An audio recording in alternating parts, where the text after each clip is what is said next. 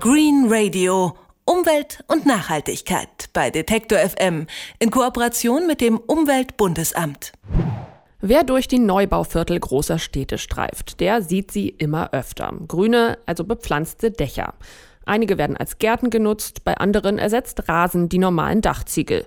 Eine solche Dachbegrünung ist erstmal gut für die Umwelt, sie verbessert das Klima, Bienen, Vögel und Schmetterlinge bekommen einen neuen Lebensraum, aber auch wirtschaftlich gesehen soll ein grünes Dach attraktiv sein.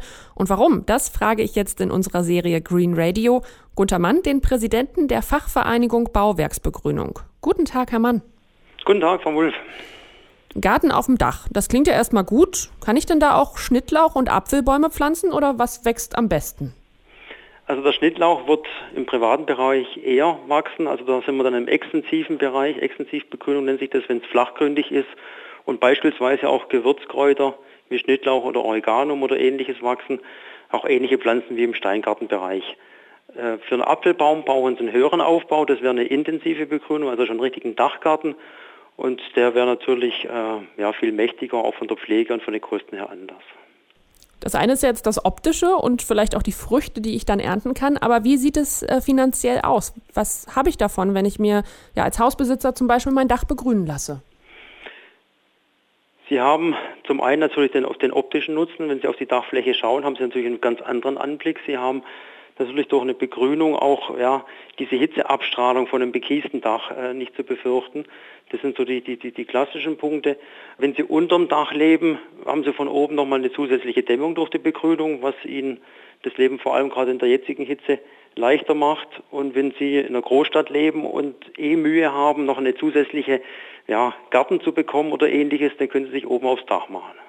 Hm. Gibt es dann da auch äh, finanzielle Vorteile, die man irgendwie bekommen kann? Ja, man kann äh, finanzielle Vorteile, also es gibt zwei Arten von, von Zuschüssen, die es bei bestimmten Städten und Gemeinden gibt. Das eine ist ein direkter Zuschuss, dass die Gemeinde tatsächlich sagt, okay, uns ist es wert. Das Gründach hat auch für die Stadt insgesamt, fürs Klima, für die Regenwasserbewirtschaftung großen Nutzen. Das fördern wir durch direkte Zuschüsse. Da kann es was geben pro Quadratmeter oder es gibt eine indirekte Möglichkeit, Geld zu sparen. Fast alle Gemeinden haben ja heutzutage diese gesplittete Abwassersatzung. Und wer ein begrüntes Dach hat, zahlt für diesen Bereich, für die Niederschlagswassergebühr eben nur noch die Hälfte. Sie haben jetzt gerade angesprochen, die staatliche Förderung kann man bekommen. Mhm. Wovon hängt denn das ab? Ja, das hängt, hängt äh, eigentlich von der Stadt ab, ob die Stadt da ein Budget dafür hat und, und das eingestellt hat und auch dahinter steht und tatsächlich sagt, okay, wir haben Mittel zur Verfügung gestellt und äh, dann gibt es natürlich auch Fördergrenzen. Je nach Stadt und Region äh, kann es bis zu 10 bis 30 Euro pro Quadratmeter geben. Meistens ist es dann auch nur auf die Hälfte des ganzen Bauvorhabens beschränkt oder hat eine Deckelung der Größenordnung von 500 bis 5000 Euro. Das ist so ein Schnitt. In welcher Größenordnung muss ich dann mit Kosten vorher rechnen? Wie viel muss ich dann vorher erstmal investieren für so einen? Ja, das hängt auch wieder von der Extensiv- und der Intensivbegrünung ab. Gehen wir mal auf den klassischen Fall Privatkunde, der sein Carport oder seine Garage begrünt, was er im Do-it-yourself-Verfahren, also da gibt es wirklich Garagen-Einbausets zu kaufen. Da liegt der Quadratmeterpreis in der Größenordnung ab etwa 35 Euro. Bei einer Intensivbegrünung wäre es dann ja, der doppelte oder dreifache Preis. Da liegt man dann so ab 80 bis 100 Euro der Quadratmeter, aber dann hat man auch schon was Begehbares. Und das heißt, ich kann das selber machen. Ich kann jetzt auf meinem Carport einen Rasen anlegen. Ja, das weniger Rasen wäre schon intensiv als auf dem Carport und was Sie alles selber machen können, Carport und Garage oder äh, Schuppen, Geräteschuppen und so weiter, das ist alles extensiv, das können Sie selber machen. Da gäbe es dann auch ja, eine Wurzelschutzplane, die man noch dazu verlegen kann. Aber alles, was intensiv ist, also begehbar mit Rasen, mit Bäumen, das sollte man dann tatsächlich dann in Gartenlandschaftsbau machen lassen, auch mit dem Dachdecker, der die entsprechende wurzelfeste Dachabdichtung davor verlegt. Also das wäre nicht für den Selbstbau gedacht. Und wie sieht das aus mit einer Genehmigung? Darf ich das dann überhaupt einfach so machen, wenn ich da Lust drauf habe? Also Extensivbegrünung, sprich in Carport Garage, in der Regel genehmigungsfrei. Wir empfehlen immer tatsächlich einfach der Gemeinde zu melden, man hat es vor. Gemeinden haben durchaus manchmal auch die Auflage, also das ist nicht, nicht selten, dass, dass auch die Auflage herrscht, Dächer zu begrünen im privaten Bereich, also Carports und, und, und Garagen.